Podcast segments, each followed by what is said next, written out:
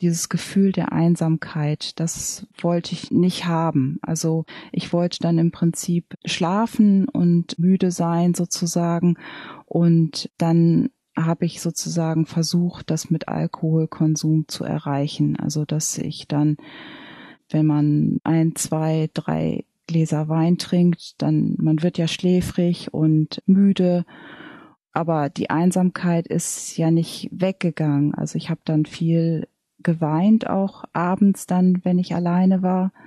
Und ja, dadurch habe ich dann eigentlich auch im Nachhinein dann gesehen, dass es mir ja überhaupt nicht geholfen hat. Herzlich willkommen zu Ohne Alkohol mit Nathalie. Dieser Podcast ist für alle, die ein Leben ohne Alkohol führen wollen. Ich spreche heute mit Annika Cordes darüber, warum Trinken nicht gegen Einsamkeit hilft und darüber, was du stattdessen tun kannst, wenn du dich allein fühlst. Und ich kann dir schon mal verraten, am Ende dieser Podcast-Folge habe ich auch noch richtig tolle Neuigkeiten für dich und uns. Ich komme gerade aus meiner Sommerpause und ich freue mich riesig darauf, jetzt wieder voll loszulegen. Ich habe viel Energie getankt, ich habe Zeit mit meiner Familie verbracht und ich war auch drei Tage und zwei Nächte ganz allein unterwegs. Ganz, ganz allein. Nur ich. Denn ja, ich mag das. Ich mag das, Zeit nur für mich zu haben. Und je älter meine Kinder werden, desto häufiger nehme ich mir die auch ganz bewusst. Aber ich weiß natürlich, bewusst gewähltes Alleinsein ist etwas völlig anderes als Einsamkeit also ungewolltes Alleinsein. Zum Beispiel dann, wenn du gar nicht so der Typ bist, der gerne auch mal allein ist. Oder wenn du heute zum Beispiel einfach nicht weißt, was du jetzt mit dir alleine anfangen sollst. Oder wenn du nicht mit dir im Reinen bist und dich gerade über dich ärgerst und das gern loswerden würdest. Oder wenn gerade was total Schönes passiert ist, du das gern teilen würdest, es aber nicht loswerden kannst. Oder wenn dich gerade wahnsinnig viel beschäftigt und du einfach gern mit jemandem reden würdest. In solchen Momenten allein zu sein, kann echt schwer sein. So ging es auch Annika. Sie ist 43 Jahre alt und kommt gebürtig aus der Nähe von Bremen. Annika hat sich schon immer für andere Länder und Kulturen interessiert und hat dann nach dem Abi auch internationale Betriebswirtschaft studiert. Während ihres Studiums hat sie dann drei Jahre in Madrid gelebt und sie spricht auch fließend Spanisch. Mittlerweile lebt und arbeitet Annika seit circa 13 Jahren in der Schweiz und zwar als IT-Beraterin. Außerdem ist sie Mutter eines achtjährigen Sohnes und einer elfjährigen Tochter. Vom Vater der Kinder ist sie mittlerweile seit drei Jahren geschieden, aber die beiden teilen sich das Sorgerecht. Knapp die Hälfte der Zeit leben die Kinder bei ihr, die restliche Zeit über beim Vater. Und der Alkohol, der schlich sich so ganz allmählich in ihr Leben. Zunächst gut getarnt als Kultur. Partys mit viel Alkohol und so, das war nämlich gar nicht so Annikas Ding, weder als Jugendliche noch als Erwachsene. Aber sie ist die mit dem guten Weingeschmack, die, die sich im Restaurant auf der Karte gut auskennt und immer genau weiß, welcher Wein zu welchem Essen passt. Das ist einfach so, dass ich in Südafrika im Schüleraustausch war. Das war so mit 16. Damals habe ich noch überhaupt gar keinen Alkohol getrunken. Das war zu der Zeit auch, galt das so in dem Schüleraustausch auch, dass man nicht trinken durfte. Und das war auch gut für mich und alles. Also ich hatte auch überhaupt nichts mit Alkohol zu tun zu der Zeit das war dann erst später, wo ich mal wieder nach Südafrika dort die Gastfamilien besucht habe. Und in Südafrika gibt es ja nun sehr viele Weingüter. Also man kennt ja so den südafrikanischen Wein. Das ist ja so der, der auf den Speisekarten dann auch immer angepriesen wird. Und dann war das eigentlich so, wenn ich jetzt mal mit einer Freundin essen gegangen bin, dann hat die Freundin dann gesagt, ja, du suchst das immer so gut aus. Oder jetzt auch mit Spanien natürlich, da hatte ich dann auch so einen bestimmten Wein, den ich ganz gerne gemocht habe. Und dann habe ich im Prinzip das ausgesucht und dann war auch die Rückmeldung immer sehr positiv eben, dass alle gesagt haben, ja, das ist jetzt wirklich ein gut schmeckender Wein oder so. Also ich habe eigentlich nie das Gefühl gehabt, dass ich ein Problem mit Alkohol hatte. Ich habe Alkohol konsumiert, wenn man so sagt, bei Familienfesten oder mal im, beim Essen. Annika verträgt viel, hat keine krassen Abstürze, wird nie auf ihren Alkoholkonsum angesprochen. Während ihrer beiden Schwangerschaften trinkt sie auch nicht, fängt danach aber wieder an. Aus ihrem gelegentlichen Glas Wein im Restaurant entwickelt sich eine Gewohnheit.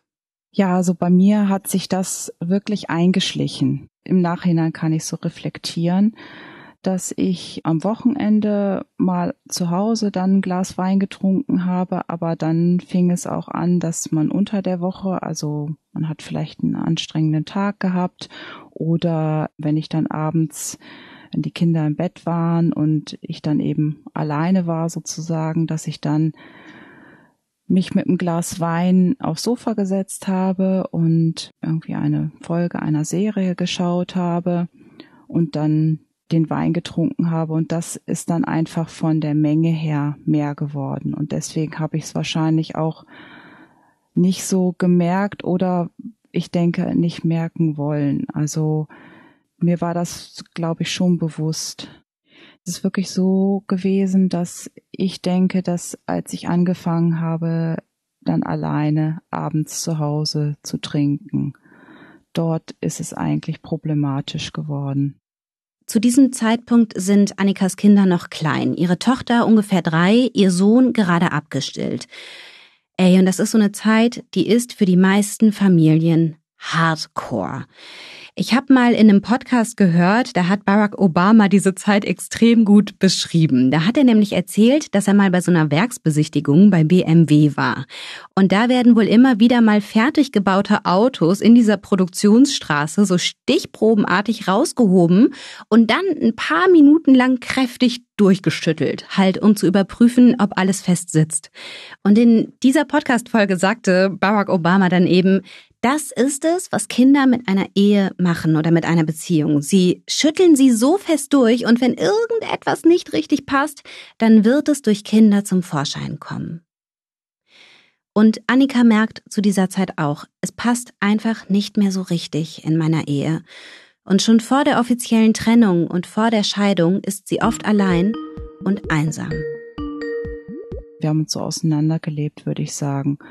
Also die Ehe ist nicht wegen dem Alkohol kaputt gegangen, sondern einfach, ich glaube, wir hatten einfach zu unterschiedliche Vorstellungen und das hat nicht so gut funktioniert als Familie. Mhm. Und ich lebe ja in der Schweiz und dort habe ich dann ähm, natürlich auch Freunde, aber ich habe jetzt nicht so viele soziale Kontakte. Also ich habe noch auch sehr viele Freundschaften von früher, auch in Deutschland. Also wenn ich jetzt hier in Deutschland bin, dann habe ich immer Kontakte, mit denen ich mich auch treffe. Und in der Schweiz hatte ich viel Freundschaften, die halt dann auch Familien hatten und ja, es ist irgendwie auch manchmal so, eben jeder ist so mit seiner Familie beschäftigt, man verabredet sich zwar, aber man hat jetzt nicht irgendwie die Möglichkeit oder ich habe das vielleicht auch nicht selber so gut genug gemacht, dass man sich regelmäßig dann auch mit Freundinnen austauscht, dass man einfach den Telefonhörer in die Hand nimmt und miteinander telefoniert oder schnell mal zu einer Nachbarin geht. Also ich hatte direkt in der Nachbarschaft keine Freundschaften. Also die, das war dann immer mit einer Autofahrt verbunden, dass man dann wirklich gesagt hat, man trifft sich am Samstag am Nachmittag mit den Kindern oder dann auch abends ohne Kinder, dass man mal zusammen essen gegangen ist. Hm. Aber im Alltag hat's gefehlt, ja? Genau, ja. Dieses allein zu Hause trinken, hast du das dann in dieser Zeit häufiger gemacht? Also es begleitet mich schon einige Jahre. So zwischendurch hatte ich auch immer wieder Phasen, wo ich das sehr gut kontrollieren konnte. Also es war nie so, dass ich im Beruf irgendwie Probleme hatte oder so. Und ich konnte dann auch, hatte auch so trinkfreie Zeiten, dass ich dann wirklich unter der Woche habe ich dann nichts getrunken und am Wochenende dann ähm, wieder getrunken. Aber es war am Ende dann so, dass ich dann, ich konnte mich an diese Regeln nicht halten. Und das ist ja das, was ich jetzt dann auch im Programm dann gelernt habe, so dieses kontrollierte Trinken, dass das nicht funktioniert. Ich konnte nicht sagen, ich trinke jetzt nur am Freitag und Samstag zum Beispiel, sondern ich habe dann auch am Dienstag oder Mittwochabend Wein getrunken. Mhm. Und in den letzten Jahren hat das immer mehr Raum eingenommen und ich habe das gar nicht so richtig gemerkt. Und ich bin sehr strukturierter Mensch, also mir ist das auch ganz wichtig. Ich äh, stehe um, die gleiche Uhrzeit auf, ähm, ja, strukturiere meinen Tag gut, plane alles gut und ja, da war ich dann selber auch ziemlich überrascht, dass ich das nicht so gemerkt habe, dass sich das so eingeschlichen hat. Und ich glaube, das war so vor zwei Jahren, habe ich schon mal so im Internet so einen Test gemacht und da hatte ich schon so das Ergebnis, dass ich da ein Problem habe und ich habe das dann so ein bisschen weggewischt und es hat alles immer funktioniert. Also ich habe nie irgendwie so große Abstürze gehabt oder es war auch bei der Arbeit nie ein Problem. Es war nur im privaten Bereich. Also bei mir war das so, dass ich mich einsam gefühlt habe, vor allen Dingen abends irgendwie so ähm, der Alkohol da der Begleiter war, dass dann aber, dass ich gemerkt habe, dann nachher jetzt, als ich nüchtern geworden bin, dass es wirklich das Problem war, dass ich getrunken habe und dass eigentlich diese Einsamkeit dadurch verstärkt wurde im Prinzip und nicht, wie ich dachte, dass es mir hilft. Warum hast du denn dann alleine getrunken? Kannst du das irgendwie erklären? Also ich denke, ich wollte das so betäuben. Also dieses Gefühl der Einsamkeit, das wollte ich nicht haben. Also ich wollte dann im Prinzip schlafen und müde sein sozusagen und dann habe ich sozusagen versucht, das mit Alkoholkonsum zu erreichen. Also dass ich dann, wenn man ein, zwei, drei Gläser Wein trinkt, dann man wird ja schläfrig und müde. Mhm. Aber die Einsamkeit ist ja nicht weggegangen. Also ich habe dann viel geweint, auch abends dann, wenn ich alleine war. Und ja, dadurch habe ich dann eigentlich auch im Nachhinein dann gesehen, dass es mir ja überhaupt nicht geholfen hat. Mhm. An so einem Abend, wie haben deine Kinder reagiert, wenn du geweint hast? Ja, also die haben immer versucht, mich zu trösten. Also die haben das auch mitgekriegt und das ist das, was mich natürlich auch am meisten beschäftigt. Wahrscheinlich haben sie das noch nicht so registriert, dass es jetzt Alkohol ist oder was das genau jetzt ist, was ich trinke, aber einfach sie haben gemerkt, dass ich traurig war und dass es mir nicht gut ging. Also wenn sie dann noch mal aus dem Bett kamen, also ich habe eigentlich immer nur Alkohol getrunken, wenn sie schon geschlafen haben, aber natürlich die stehen dann mal auf und mhm. gucken dann noch mal vielleicht. Ja, und sehen, dass dass du weinst, ne? Genau. Ja. Wie hast du dich innerlich in dieser Zeit gefühlt, wenn wir uns mal dein Gefühlsleben anschauen, vielleicht auch morgens, wenn du aufwachst und über den Tag hinweg dann? Ja, das war eigentlich, wenn ich dann am Morgen aufgewacht bin, dann hatte ich auch immer noch diese Traurigkeit. Also diese Traurigkeit, die hat mich eigentlich immer begleitet. Was denkst du, was hat dich davon abgehalten, jemanden anzurufen oder dich vielleicht mit jemandem zu treffen? Ich denke, das ist so ein bisschen meine Art, dass ich äh, sehr vorsichtig bin und da nicht, ähm, also ich habe dann immer das Gefühl, ah, vielleicht stört es, wenn ich jetzt anrufe oder die haben ja so viel mit ihrer Familie zu tun oder bringen vielleicht gerade die Kinder ins Bett oder ruhen sich jetzt gerade auch aus, weil die Kinder schon im Bett sind und dann wollte ich das im Prinzip auch nicht, dass jemand dann noch sich die Zeit nimmt, um mit mir zu telefonieren oder ja, war da im Prinzip zu zurückhaltend, würde ich sagen. Mhm. Gut, es war auch Corona, ne? Genau. Da waren alle total an ihrer Grenze. Also dieses Gefühl kann ich gut verstehen, dass man sich denkt, ey, jetzt ähm, können die sich nicht auch noch mal meine Sachen hier anhören, ne? Jeder hat genug mit sich zu tun. Ja, genau. Wir Menschen sind soziale Wesen. Ein neugeborener Mensch kann alleine nicht überleben und braucht im Vergleich zu anderen Säugetieren sogar relativ lange, bis das überhaupt möglich wäre. Deshalb ist sozialer Kontakt bei uns von Geburt an unter überlebenswichtig eingespeichert. Trotzdem ist es nicht per se schlecht, Zeit alleine zu verbringen. Im Gegenteil, es ist total gesund. Um dich in Ruhe mit deinen Gedanken auseinanderzusetzen, etwas zu unternehmen, was dir gut tut, ohne ständig Rücksicht auf andere nehmen zu müssen und um einfach mal zu schlafen oder zu entspannen. Mega. Aber wie stark dieses Bedürfnis nach dieser Ruhe, nach dieser Alleinzeit ausgeprägt ist, das ist super individuell. Manche brauchen davon mehr, manche weniger. Das hat zum Beispiel damit zu tun, ob du eher introvertiert oder extravertiert bist. Ob du also Energie auftankst, wenn du dich mit Menschen umgibst, oder ob zu viel Gesellschaft schnell anstrengend für dich ist und du Energie auftankst, wenn du allein bist. Zu genau diesem Thema habe ich übrigens mal ein YouTube-Video gemacht. Das packe ich dir in die Show Notes, aber das nur am Rande. Ab und zu mal allein zu sein ist also gut und gesund. Aber wenn du dein Bedürfnis nach echtem, erfüllendem sozialen Kontakt nicht stillen kannst, dann entsteht irgendwann das Gefühl von Einsamkeit. Und das hat übrigens nicht zwangsläufig etwas damit zu tun, wie viele Menschen du täglich siehst. Also du kannst dich auch in einer Großstadt, in einer proppenvollen U-Bahn einsam fühlen. Es geht darum, dass du Menschen um dich hast, denen du dich verbunden fühlst, die verstehen, wie es dir geht, die dich sehen, die sich für dich interessieren, die ähnliche Werte haben, vielleicht sogar ein paar deiner Interessen teilen und die dich einfach mal in den Arm nehmen, wenn du das gerade brauchst.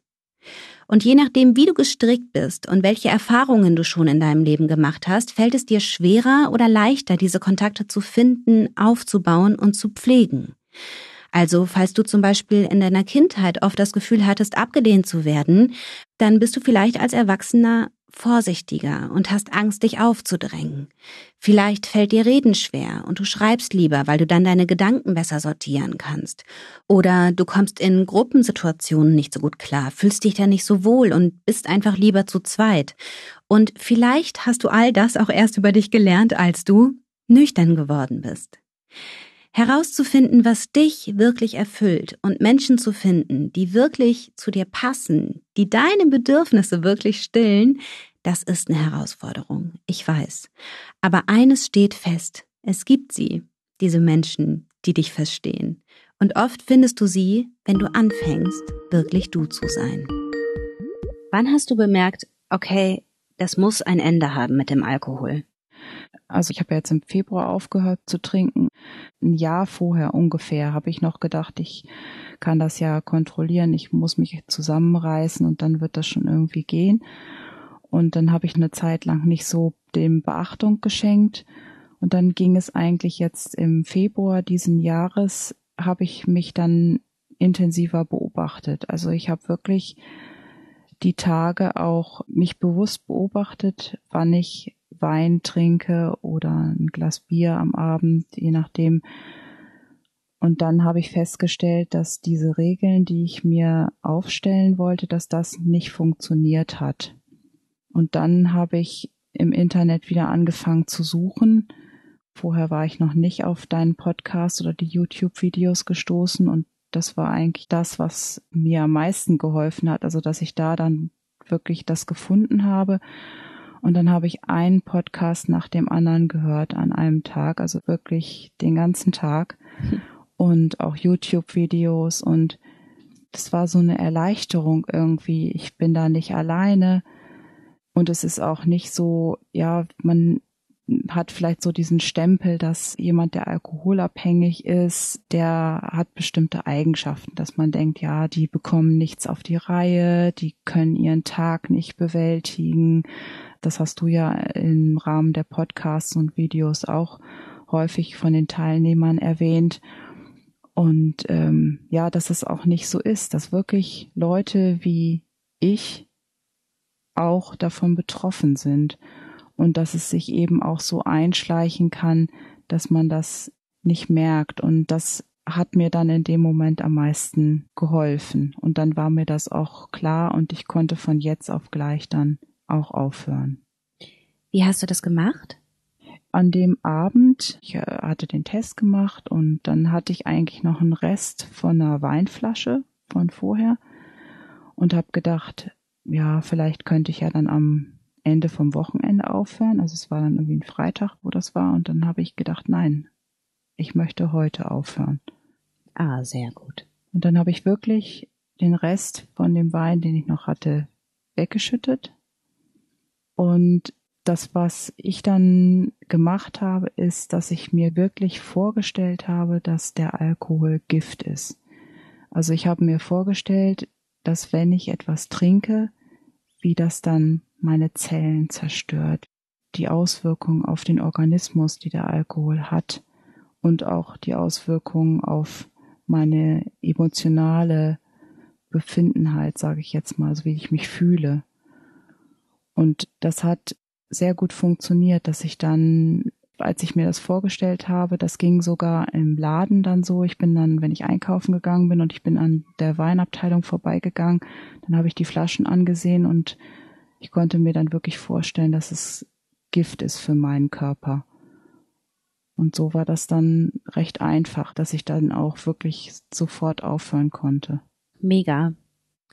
Ich finde, das Interessanteste ist echt immer, was sich emotional so verändert und was die psychische Gesundheit verändert, wenn man aufhört zu trinken. Was war denn da dein größtes Aha-Erlebnis? Ja, also es ist so, dass jetzt auch mich diese Einsamkeit oder dieses Gefühl der Einsamkeit natürlich auch immer noch begleitet, aber es wird immer weniger. Also ich habe erst noch so wirklich stark das Gefühl gehabt, dass ich mich einsam fühle, aber es wird immer besser. Und ich denke, das ist auch so, dass es braucht ja auch Zeit. Der Körper braucht Zeit, um sich zu regenerieren. Die Psyche braucht Zeit.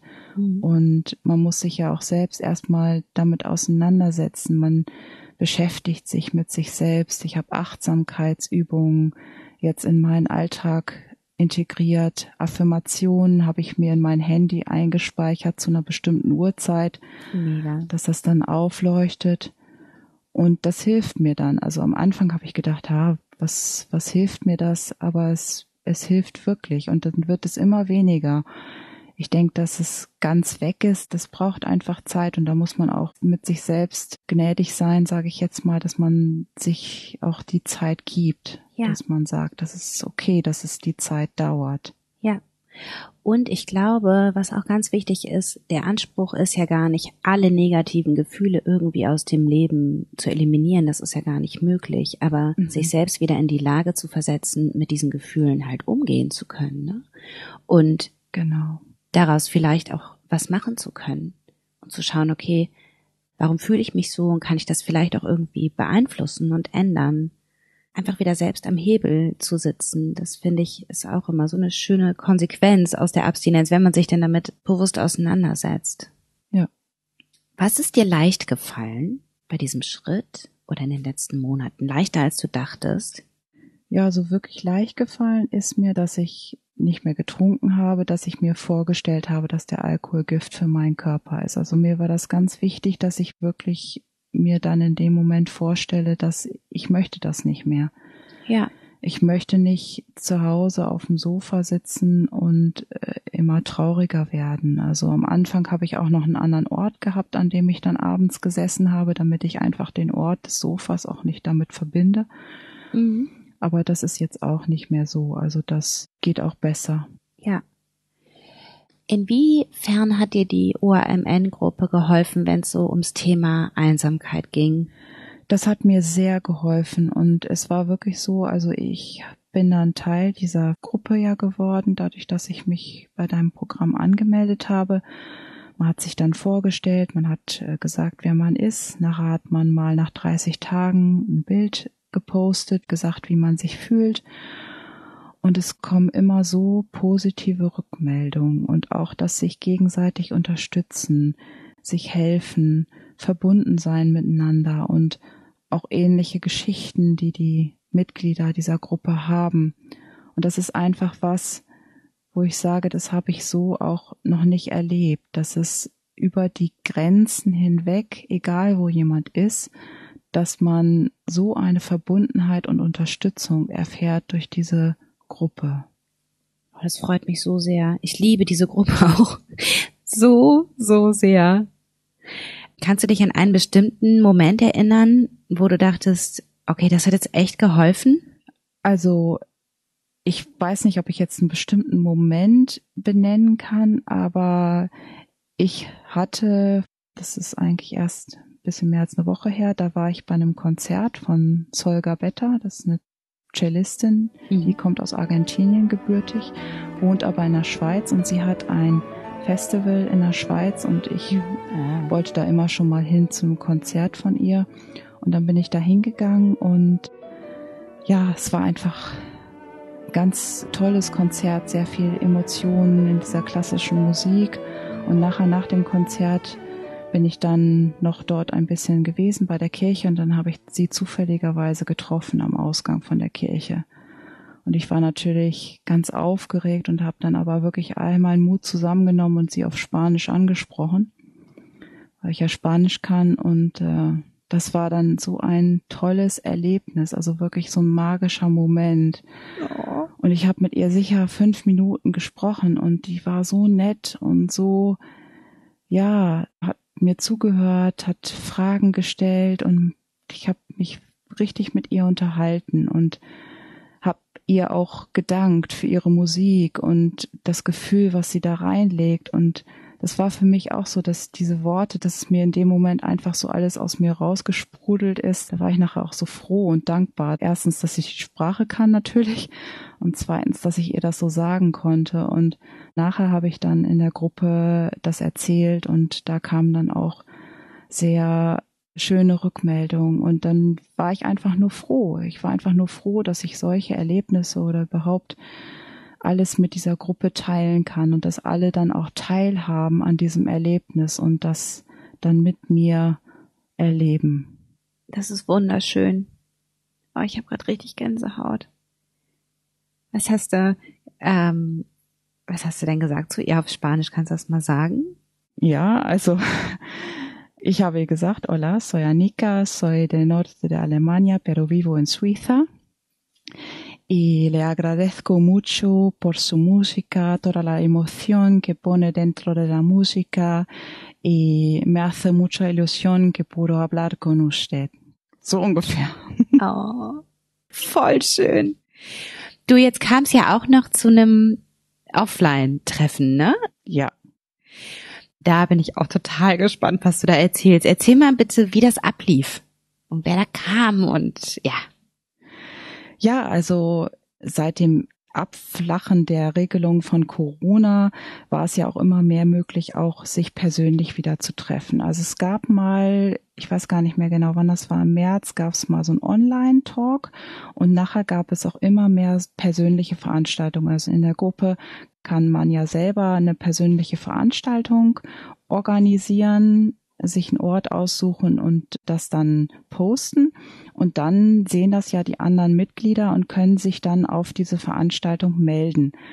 Und ich finde das total schön oder habe dann auch gehofft, dass solche persönlichen Treffen stattfinden, weil ja für mich auch diese Einsamkeit so ein Schlüsselthema war und ist und dass ich da dann die Möglichkeit habe, auch mich persönlich mit anderen Mitgliedern der Gruppe zu treffen. Mhm. Und dann kam diese Nachricht von der Veranstaltung in Berlin am Schloss Charlottenburg. Und dann habe ich in meinem Kalender geschaut und gesehen, dass ich das Wochenende die Kinder nicht betreue und dass ich auch noch nichts anderes vorhabe. Und dann habe ich, ich weiß gar nicht genau wie weit im Voraus, irgendwie drei oder vier Wochen höchstens, aber das war also eigentlich relativ spontan, dass ich mir dann überlegt habe, ja, ich will dahin. Und dann habe ich mir einen Flug gebucht, ein Hotel gebucht und mir überlegt, dass ich dann am Freitag direkt nach der Arbeit losfliege, von Zürich nach Berlin dann am Sonntag wieder zurück. Und dann bin ich am Samstag dann durch Berlin gelaufen, also wirklich alles abgelaufen, über 20.000 Schritte und es war einfach nur schön, es war total schönes Wetter und mir dann den Stadtplan geschnappt und wirklich oh. die Stadt erkundet. Also ich war früher als Kind mal da, aber ich konnte mich natürlich irgendwie an nichts erinnern und mhm. das ist für mich auch so also ich kann mich recht gut auch in fremden Orten bewegen, weil ich ja auch schon so sehr viel im Ausland gelebt habe und eben mit Madrid bin ich ja auch Großstädte gewohnt. Also war das für mit Berlin jetzt auch dann mal wieder schön in so einer Großstadt zu sein. Ja, und dann war am Sonntag dann dieses Treffen und an dem Tag habe ich dann auch wirklich mich auf dieses Treffen konzentriert. Da habe ich dann nichts noch irgendwie was anderes gemacht, sondern bin dann dahin gefahren hatte vorher mir die Verbindung rausgesucht, wie ich da hinkomme. Und dann habe ich da dann gewartet und nachher kamen dann die anderen. Und es war im Prinzip wirklich so, ich stand da und es waren alle mit einem freundlichen, offenen Gesicht und alle haben gelacht und gestrahlt. Und man hat sich irgendwie gleich so miteinander verbunden gefühlt. Also wir haben uns alle von Anfang an sehr gut miteinander verstanden. Wir konnten uns wirklich unterhalten, also wie als würde man sich schon lange kennen und als würde man sich jetzt wieder treffen und hätte sich lange nicht gesehen. Also das fand ich unheimlich eindrücklich, dass man das Gefühl hatte, dass man diese Menschen schon kennt. Weil man diese gemeinsame Basis hat, ne? Genau, ja. Worüber habt ihr euch unterhalten? Ging es hauptsächlich um Alkohol? Ging es hauptsächlich ums Leben? Oder was waren so die Themen? Ja, es war im Prinzip alles Mögliche. Also wir waren ja, ich weiß jetzt gar nicht mehr genau, wie viele Leute wir waren, aber es waren schon so, glaube ich, 13 oder so ungefähr. Mhm. Und in dem Park vom Schloss Charlottenburg sind wir dann ein bisschen spazieren gegangen und haben uns dann Platz gesucht, um uns hinzusetzen. Es hatten einige Decken mitgebracht oder halt auch eine Kleinigkeit zu essen, Muffins oder Getränke. Und dann haben wir uns da hingesetzt und haben uns dann unterhalten. Und dann hat man natürlich auch äh, so kleine Grüppchen gehabt, mit denen man sich dann unterhalten hat. Und da haben wir im Prinzip über alles gesprochen. Also man hat sich über die Familie unterhalten oder natürlich auch über den Alkohol oder über die Gruppe an sich. Und eben, es war wirklich ein ganz schöner Moment. Also ich war total erfüllt von dem Tag und das hat lange nachgewirkt, wirkt auch immer noch nach. Das ist einfach so unglaublich schön, dass man diese Verbindung mit den anderen hat und dass einen das dann auch so trägt. Also auch im Alltag, dann denkt man wieder daran zurück und denkt an diese Verbundenheit und dann trägt einen das. Boah, Annika, es freut mich so sehr zu hören. Ich finde das so wunderschön. Hammer. Das ist wirklich traumhaft. Macht ihr das wieder? Habt ihr schon was geplant oder wie geht's da weiter?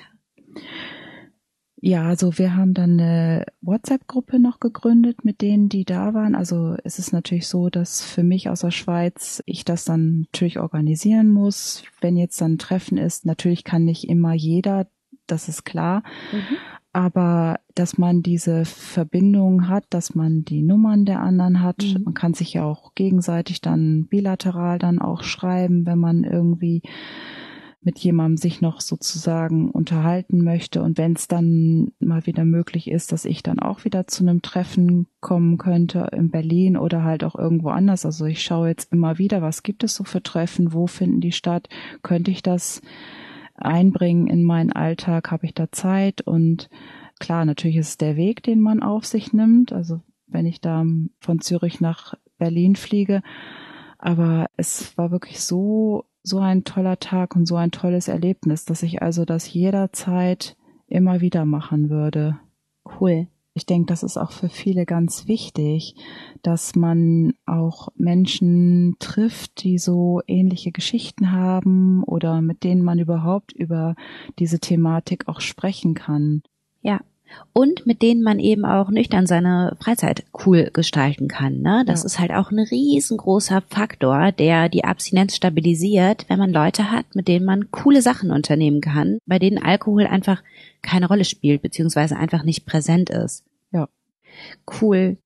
Liebe, liebe Annika, danke für das Gespräch. Herzlichen Dank, dass du dir die Zeit genommen hast und herzlichen Glückwunsch, dass du das so gut geschafft hast. Also das freut mich so, so sehr und du kannst richtig stolz auf dich sein. Ich hoffe, das bist du. Ja, danke schön. So, und jetzt erzähle ich dir von einem Projekt, an dem mein Team und ich schon lange arbeiten und das mich unheimlich glücklich macht. Die OAMN-App. Die ist genau deshalb entstanden, weil mir klar ist, wie gut diese Offline-Verbindungen tun können. Diese Treffen von Angesicht zu Angesicht mit Menschen, die ebenfalls nüchtern leben und das als Chance sehen. Und um diese Begegnungen noch leichter zu machen, haben wir einige mega coole Funktionen in die App einprogrammiert. Alle in der OAMN-Gruppe können künftig ganz leicht eigene Events erstellen, entweder online oder offline. Und damit du nichts verpasst, das dich interessieren könnte, kannst du filtern. Zum Beispiel nach allen Events in deiner Nähe oder nach allen Events, die heute stattfinden oder nächste Woche. Und für jedes Event kann man auch noch einen Gruppenchat aktivieren, um sich direkt über die App über das Event auszutauschen. Du musst also nicht mehr den Umweg gehen über Messenger oder WhatsApp oder Telegram oder so. Das ist alles gebündelt in der App. Also so ist die Idee entstanden. Ich wollte weg von Facebook. Das hat viele Gründe, aber einer war echt, dass Facebook oft so kompliziert ist und so umständlich und so undurchschaubar und ja, echt auch einfach unsympathisch. Diese Gruppe, meine OAMN-Gruppe, das ist ein geschützter Raum und ich fand, die muss dann auch einfach ein schönes Umfeld haben für meine Programmteilnehmerinnen und Programmteilnehmer. Ein Umfeld, das ihnen so gut wie möglich entgegenkommt. Darauf ist alles, was wir programmiert haben, ausgerichtet. Also das war so die Grundidee, ein schöneres, wärmeres Zuhause für meine geliebte OAMN-Gruppe. Und aus dieser Grundidee hat sich dann eine größere Idee entwickelt. Nämlich, dass die OAMN-App so der Abstinenzbooster ist, den du immer dabei hast.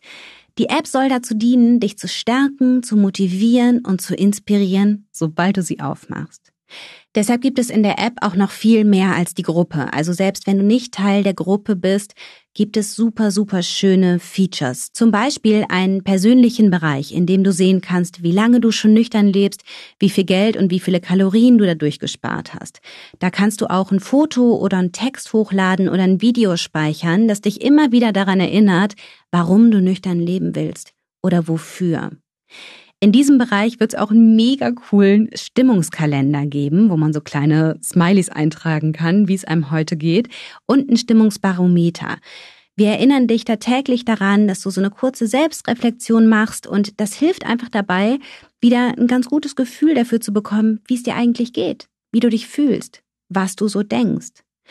Außerdem stehen in diesem Kalenderbereich tägliche Kurzinfos darüber, wie sich dein Körper und deine Psyche durch die Abstinenz im ersten Jahr deiner Nüchternheit erholen.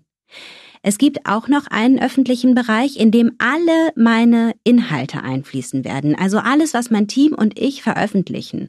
Du musst dann nicht mehr von Website zu YouTube, zu Facebook, zu Instagram wandern, um auf dem neuesten Stand zu bleiben, sondern du kannst das alles in der ORMN-App nachlesen und nachschauen und anhören. Der Podcast ist da auch. Außerdem kannst du durch die App als Programmteilnehmerin oder Programmteilnehmer auch noch besser auf die Programminhalte zugreifen. Und es gibt so coole Zusatzwerkzeuge wie zum Beispiel unsere Craving-Hilfe, die dich so Schritt für Schritt durch Momente führt, in denen du Verlangen verspürst, Alkohol zu trinken. Also ja, es wird doch mal ein richtig, richtig cooles Werkzeug, um dich in deiner Abstinenz zu stärken und zu begleiten. Der Plan ist, dass wir die App noch in diesem Monat launchen. Ich halte dich aber auf jeden Fall auf dem Laufenden, sowohl über den Newsletter als auch über Instagram. Also du wirst es nicht verpassen. Freu dich ruhig schon mal, in dieser App steckt viel Liebe, viel Denkarbeit, viel Designarbeit, viel Sorgfalt und ja, da waren echt richtig gute Leute beteiligt und da ist richtig viel Herz reingeflossen. Danke fürs Zuhören. Ich freue mich, dass du heute dabei warst und denk dran, ein Leben ohne Alkohol ist keine Qual, es bedeutet Freiheit. Alles Liebe, deine Nathalie.